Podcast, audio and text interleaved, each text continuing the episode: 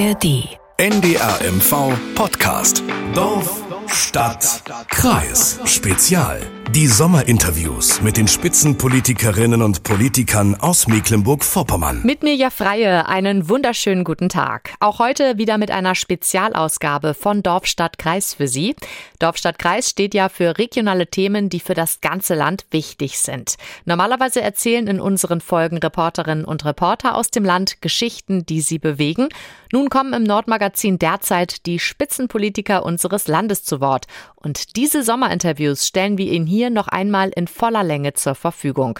So können Sie diese mit einem Klick zum Beispiel in die App der ARD Audiothek auch unterwegs anhören. In dieser Woche hat uns Ministerpräsidentin Manuela Schwesig als Vorsitzende der SPD Mecklenburg-Vorpommern besucht. Hier schon mal ein paar Ausschnitte. Beim Klimaschutz wird es uns darum gehen, nicht mit der Brechstange gegen die Menschen Klimaschutz durchzusetzen, sondern Anreize zu schaffen. Der Streit in der Ampel überlagert natürlich vieles. Und da kann man sich vor Ort sehr viel anstrengen. Das geht nicht spurlos vorbei an den Menschen, auch an unserem Land nicht.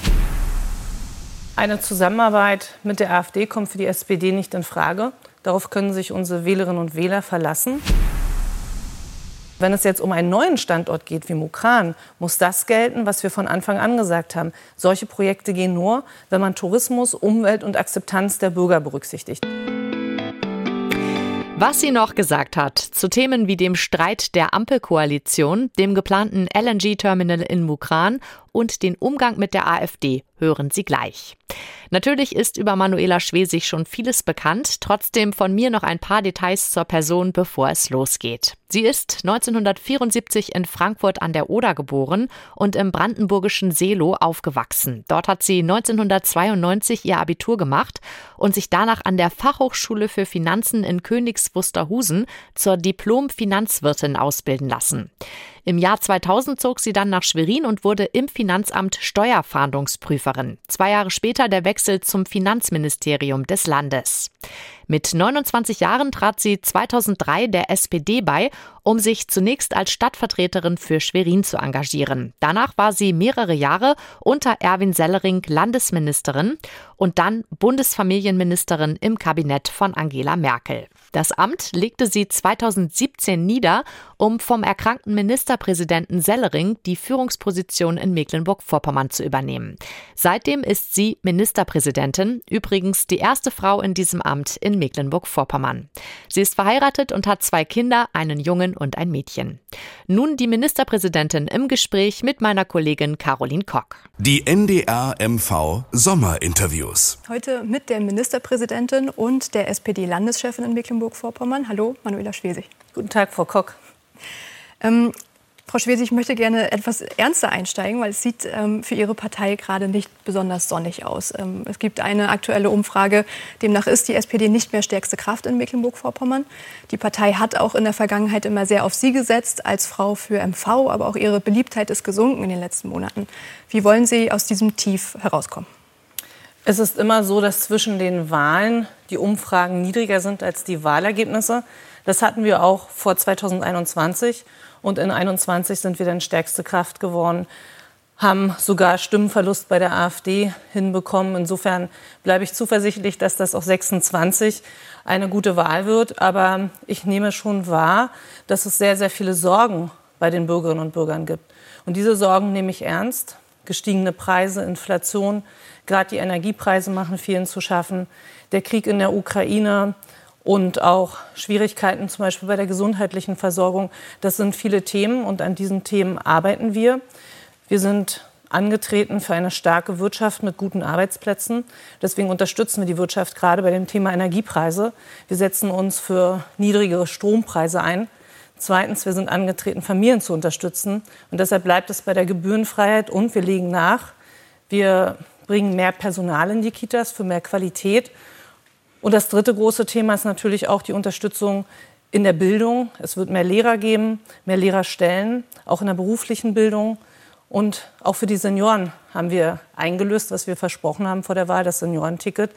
Und beim Klimaschutz wird es uns darum gehen, nicht mit der Brechstange gegen die Menschen Klimaschutz durchzusetzen, sondern Anreize zu schaffen. Und wir investieren sehr viel Geld in die Wasserstoffwirtschaft, dass auch Aber das Thema Energiewende kurz unterbrechen bei der bei, Wirtschaft und für Arbeitsplätze ankommt. Bei vielen dieser Themen muss ja der Bund mitspielen. Welche Rolle spielt da jetzt gerade? Die Sommerpause ist quasi gerade zu Ende gegangen. Heute gibt es äh, Berichte über den nächsten großen Streit in der Ampelregierung. Welche, welche Bedeutung hat das? Welchen Einfluss hat das? Der Streit in der Ampel überlagert natürlich vieles. Und da kann man sich vor Ort sehr viel anstrengen. Das geht nicht spurlos vorbei an den Menschen, auch an unserem Land nicht. Zum Beispiel der Streit um das Heizungsgesetz war sehr schädlich. Auch das Gefühl für die Menschen, da wird uns was verordnet, was weder funktioniert noch finanzierbar ist. Und dass jetzt der Streit in die nächste Runde geht mit dem Wachstumschancengesetz und der Kindergrundsicherung, ist genauso schädlich, denn wir brauchen beides. Wir brauchen jetzt dringend Unterstützung für unsere Wirtschaft, die Wirtschaft zu sichern, die Arbeitsplätze. Hier haben wir einen konkreten Vorschlag gemacht. Der Mehrwertsteuersatz für die Gastronomie muss abgesenkt bleiben. Und wir brauchen auch die Kindergrundsicherung, weil natürlich müssen wir das Thema Kinderarmut bekämpfen. Und beide Themen sind wichtig und deswegen müssen auch beide Themen in der Bundesregierung gelöst werden. Was erwarten Sie von der und Bundesregierung müssen, aktuell? Äh, dürfen nicht gegeneinander gestellt werden. Ich erwarte, dass die Ministerien für beides, sowohl für die Unterstützung der Wirtschaft als auch für die Unterstützung von armen Kindern, eine Lösung findet. In Zeiten, die schwer sind für die Menschen, weil eine Krise gerade hinter uns liegt, die Corona-Pandemie, wir tief äh, in einer anderen stecken, wie zum Beispiel der Energiekrise, wo es wirtschaftliche Probleme gibt, geht, darf man sich nicht in der Regierung streiten, sondern muss gemeinsam den Menschen Lösungen anbieten. Und deswegen brauchen wir jetzt eine Lösung, die Wirtschaft zu unterstützen, aber auch eine Lösung für die Kindergrundsicherung, um arme Kinder zu unterstützen. Wir im Land streiten nicht in der Landesregierung, sondern wir zeigen, dass es anders geht. Wir lösen unsere Versprechen ein. Nochmal, die Gebührenfreiheit bleibt. Wir haben die Qualität jetzt in der Kita. Das nächste Gesetz, dass wir das verbessern. Das Seniorenticket ist eingelöst. Wir investieren 800 Millionen in die Wasserstoffwirtschaft, Aber trotzdem um die Wirtschaft Beispiel voranzubringen. gleichzeitig die Umfragewerte der AfD nach oben. So, es ist trotzdem diese Unzufriedenheit da, auch hier im Land. Die Unzufriedenheit über die Politik der Bundesregierung strahlt auch hier nach Mecklenburg-Vorpommern in die Bevölkerung aus. Ähm, deshalb die Frage mit Blick auf die Kommunalwahlen im Land hier in Mecklenburg-Vorpommern im kommenden Jahr. Wie sieht die Strategie der SPD aus im Umgang mit der AfD, gerade auf der Kommunalebene? Also was, was passiert, wenn es Anträge von der AfD gibt? Wird da vielleicht zusammengearbeitet? Wird dann einem Antrag mal zugestimmt? Also wie äh, könnte das tatsächlich in diesen Detailfragen aussehen? Eine Zusammenarbeit mit der AfD kommt für die SPD nicht in Frage. Darauf können sich unsere Wählerinnen und Wähler verlassen. Ich kann verstehen, dass es viel Frust und Sorgen gibt. Und Sie haben es selber gesagt, ähm, der Streit in der Bundesregierung, viele ungelöste Probleme strahlen in das Land rein. Wir steuern als Land dagegen mit konkreten Antworten. Wir setzen uns auch für gute Lösungen auf Bundesebene ein, wie zum Beispiel die Gas- und Strompreisbremse. Und ähm, ich habe für alle Sorgen Verständnis. Ich sage aber auch ganz klar, die AfD ist eine Partei, die das Land spaltet. Die AfD grenzt sich nicht von Rechtsextremismus ab, vertritt teilweise Gedankengut und sie verbreitet falsche Aussagen, um die Menschen zu verunsichern. Lassen Sie mich ein, eine aufgreifen aus, ihrem, aus dem Interview beim NDR von Herrn Holm. Hier hat Herr Holm behauptet, ohne dass irgendjemand interveniert hat, dass 100.000 Menschen abwandern. Es wandern nicht 100.000 Menschen aus unserem Land ab. Dann wäre das Land ja schon leer sondern wir haben längst die Abwanderung gestoppt. Wir haben mehr Zuzug als Abwanderung. Das gilt übrigens auch, wenn man die Menschen aus dem Ausland herausrechnet. Und daran sehen Sie, da wird dann so eine Schreckgespenst, hohe Abwanderung von 100.000 Menschen an die Wand gemalt. Die Leute erschrecken sich, weil viele von uns noch echte Abwanderung, große Abwanderung kennen. Ich selber aus meiner Generation. Das haben wir längst gestoppt. Es gibt mehr Arbeitsplätze, mehr Ausbildungsplätze als wir überhaupt Nachfrage haben. Und darum muss es gehen, den Menschen hier eine gute Zukunft zu bieten. Daran arbeiten wir hart. Aber glauben Sie, dass Sie ähm, gerade so, also da sind sich viele Politikwissenschaftler einig, dass gerade die Stammwählerschaft der AfD schwer zu erreichen ist für die Angebote der anderen Parteien. Wie groß ist Ihre Hoffnung, ähm, dass Sie da die Wählerinnen und Wähler auch wieder zurückholen können? Oder die, die jetzt in den Umfragen eben so antworten?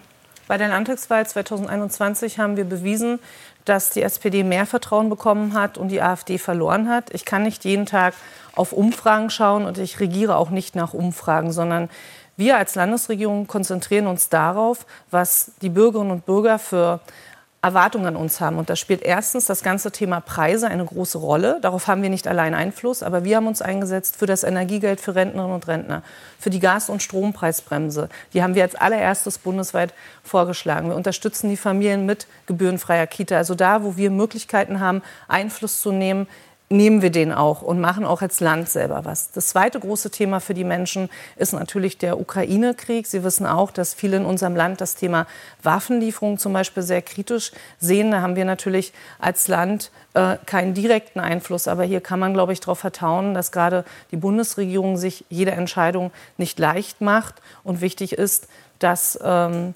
wir das dritte Thema, und das sehe ich auch bei den Menschen gerade stark, das ist auch das Thema medizinische Versorgung. Hier würde ich sagen, haben wir in der letzten Legislatur einen Fehler gemacht, Gesundheit an Wirtschaft zu geben. Hier ist es wichtig, sich wieder stärker auf Gesundheit zu konzentrieren und zu schauen, dass wir die Krankenhausreform jetzt nutzen, alle Krankenhausstandorte im Land zu sichern. Mhm. Ähm, ein gutes Stichwort. Ähm, wer, äh, uns hat ähm, der, Gesund der Professor für Gesundheitsmanagement, ähm, Herr Dr. Äh, Fleser von der Uni Greifswald, ein Interview gegeben und ähm, hat da schon gesagt, dass äh, gerade mit Blick auf die Krankenhausreform vor allem die Kleinkliniken hier im Land ähm, Hilfe brauchen werden bei dieser Umstrukturierung auch finanzielle möglicherweise. Ähm, jetzt bei der Warnow-Klinik in Bützow hat sich das Land entschieden, da erstmal nicht auszuhelfen. Sind Sie aber darauf vorbereitet? Ist das Land darauf vorbereitet, die Kliniken dabei zu unterstützen bei diesem Umstrukturierungsprozess?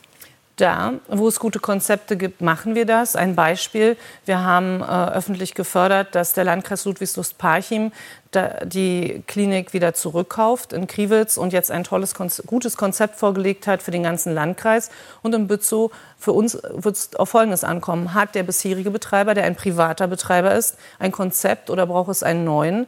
Ähm, für uns ist wichtig, alle Standorte zu erhalten. Und das große Problem der Krankenhäuser ist, gerade im ländlichen Raum, dass ähm, das bisherige Finanzierungssystem, die Fallpauschalen, das ist falsch. Äh, es braucht Vorhaltekosten. Und dieses Fallpauschalensystem hat äh, falsche Anreize im Gesundheitswesen gesetzt und viele Kliniken auch in Schwierigkeiten gebracht.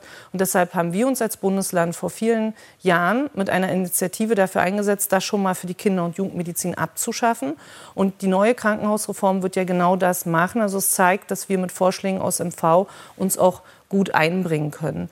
Aber was bedeutet Standort erhalten? In dem, also Standort heißt ja wahrscheinlich nicht, dass ähm, die Kliniken so bleiben, wie sie sind. Wie wird sich das dann aus Ihrer Sicht entwickeln? Wir brauchen alle Standorte im Land und vor allem ist es für uns wichtig, dass wir von dem bisherigen System der Krankenhausfinanzierung, die Fallpauschalen, wegkommen. Das ist kein gutes System. Es hat viel zu viel Umsatz und Gewinn eine Rolle gespielt und zu wenig der Mensch. Und das äh, ist nicht nur schlecht für die Patienten, es ist auch schlecht für das medizinische Personal, auch viele Ärzte äh, finden das System nicht gut. Wir wollen deshalb mit der Kranken die Krankenhausreform nutzen, alle Standorte zu erhalten. Wichtig ist, dass wir natürlich auch, und das gilt nicht nur für das Gesundheitssystem, mhm. sondern auch für die Wirtschaft, für alle, dass wir runterkommen von diesen hohen Energiepreisen. Und ein großes Problem sind die Strompreise im Land. Und hier bin ich nicht damit zufrieden, dass bisher unser Land, obwohl wir doppelt so viel Strom aus erneuerbaren Energien produzieren, als wir selber verbrauchen, also wir produzieren für andere mit, die höchsten Netzentgelte hat. Und deswegen brauchen wir hier dringend ein neues System. Und ich bin froh, dass der Chef der Bundesnetzagentur angekündigt hat, dass es zu fairen Netzentgelten kommen soll. Also wo dringend der Bund ran muss, sind die hohen Energiepreise. Stichwort ähm, Energie, ähm, da würde ich gerne zu einem anderen energiepolitischen Thema kommen, nämlich dem geplanten LNG-Terminal vor der Insel Rügen. Sie sind gegen das Projekt. Ähm, warum wollen Sie das Interesse des Bundes in diesem Fall, einen garantiert bezahlbar warmen Winter zu haben? Äh, warum wollen Sie dem nicht nachkommen in diesem Beispiel?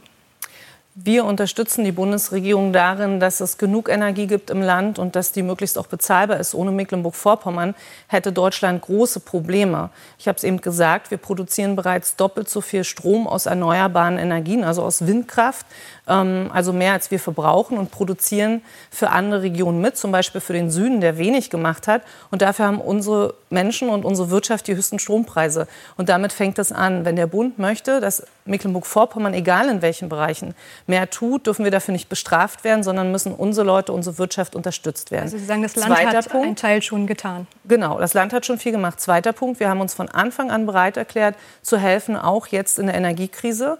Ohne Mecklenburg-Vorpommern wäre die Ölversorgung nicht sicher. Wir transportieren von Rostock Öl nach Schwedt Ohne Mecklenburg-Vorpommern hätten große Teile Ostdeutschlands äh, keinen Sprit mehr an den Tankstellen.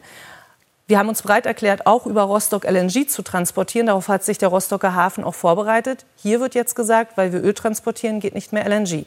Dann haben wir uns bereit erklärt, über Lubmin LNG anzulanden. Und das haben wir auch schon genehmigt mit einem Projekt, was ja auch nicht unumstritten war. Wir haben uns auch bereit erklärt, dass vor Lubmin ähnlich wie Offshore-Windparks ein Terminal äh, gemacht werden kann. Da wird jetzt gesagt vom Bund, das ist nicht möglich. Und wenn es jetzt um einen neuen Standort geht wie Mukran, muss das gelten, was wir von Anfang an gesagt haben. Solche Projekte gehen nur, wenn man Tourismus, Umwelt und Akzeptanz der Bürger berücksichtigt. Und auch dafür haben wir als Landesregierung Vorschläge gemacht und der Bund ist nicht substanziell eingestiegen. Ich finde, der Bund hat auch eine Verantwortung, wenn es darum geht, dass ein Land große Lasten der Energieversorgung trägt, dieses Land und vor allem die Bürger und die Wirtschaft vor Ort zu unterstützen. Aber genau zu dieser Situation. Also die Bürgerinnen und Bürger, die haben vor Ort protestiert. Das Land ist dagegen. Das Land hat dem Bund einen Forderungskatalog gestellt. Da ist auch nicht so viel von übrig geblieben. Wie bewerten Sie das? Welche Möglichkeiten haben dann die Bürgerinnen und Bürger und das Land jetzt auch noch? Das, das Terminal soll ja kommen. Wir sind jetzt der Bund, aber man muss auch sagen, alle anderen Bundesländer, übrigens auch damit alle anderen äh, Parteien, die in den verschiedenen Regierungen sind, haben sich über die Bedenken des Landes hinweggesetzt und haben gesagt, uns ist jetzt aber das Terminal wichtiger und wir sind jetzt in einem sogenannten rechtsstaatlichen Genehmigungsverfahren. Was heißt das? Die Fachbehörden müssen jetzt prüfen, alle Pro-Argumente, alle Kontra-Argumente auf Basis der Gesetze, ob es Genehmigung geben kann oder nicht. Ähm, das kann nicht eine Landesregierung bestimmen. Und eine Ministerpräsidentin kann da keinen Einfluss nehmen. Und dieses Verfahren ist jetzt, läuft jetzt. Und ich gehe auch fest davon aus, dass da auch Entscheidungen gerichtlich noch mal überprüft werden. Trotzdem ist mein Appell an die Bundesregierung, weiter im Gespräch zu sein mit der Wirtschaft, mit den Bürgermeistern, auch mit den Bürgerinnen und Bürgern vor Ort, wie es jetzt weitergeht. Denn nochmal, äh, man sollte solche Projekte nicht gegen die Bevölkerung durchsetzen. Mhm. Aber auch mit Blick auf die Kommunalwahl im nächsten Jahr, wie groß ist denn da jetzt schon Ihr Ärger mit der SPD-Basis? Könnte das ein Problem werden für die Kommunalwahl? Was die Kommunalwahlen angeht, finde ich es wichtig, dass wir viele Kandidatinnen und Kandidaten haben im ganzen Land. Ich selber habe viele Jahre ehrenamtlich Kommunalpolitik gemacht, deswegen weiß ich, wie herausfordernd die Aufgabe ist. Und mir ist es wichtig, dass wir gute Stadt- und Gemeinderäte haben, gute Bürgermeister, gute Landräte, Oberbürgermeister, übrigens von allen demokratischen Parteien. Das sage ich als Ministerpräsidentin. Die gute demokratische Kommunalpolitik ist sehr, sehr wichtig und ich arbeite mit den Kommunen eng zusammen. Als SPD-Landesvorsitzende ist mir natürlich wichtig, dass wir da auch gut abschneiden und deswegen sind wir jetzt schon seit längerem äh, in einem internen Verfahren sozusagen sozusagen innerhalb des Landes mit unseren Kreisverbänden Kandidatinnen und Kandidaten aufzustellen, zu gewinnen, äh, mitzumachen, das Angebot zu machen, ganz konkret Politik mitzumachen. Und ich kann nur sagen, bei allen Problemen und Herausforderungen, ich habe immer gerne Kommunalpolitik gemacht, weil man sich direkt für seine Stadt und seine Gemeinde einsetzen kann.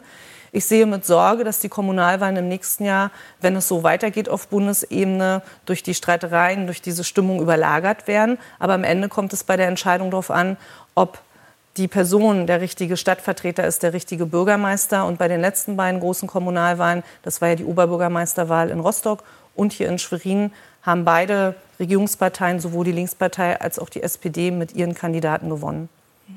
Aber nochmal könnten diese großen Themen LNG, aber auch das Thema Netzentgelte, wenn das Gesetz äh, jetzt nicht rechtzeitig kommt, da keine Änderung, äh, es bringt die Bürger auf, so gerade bei dem, bei dem Thema Windkraft. Könnte das für die Kommunalwahlen, für die SPD ein Problem werden? Das ist insgesamt ein Problem für die Demokratie, wenn Entscheidungen nicht nachvollziehbar sind.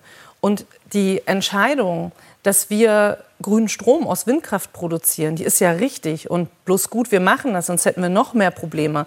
Aber dass ausgerechnet die, die das machen, und damit auch die Belastung tragen. Und einen Windpark vor, dem, vor der Gemeinde zu haben, ist keine äh, Entlastung. Das empfinden viele als Belastung. Das verstehe ich auch.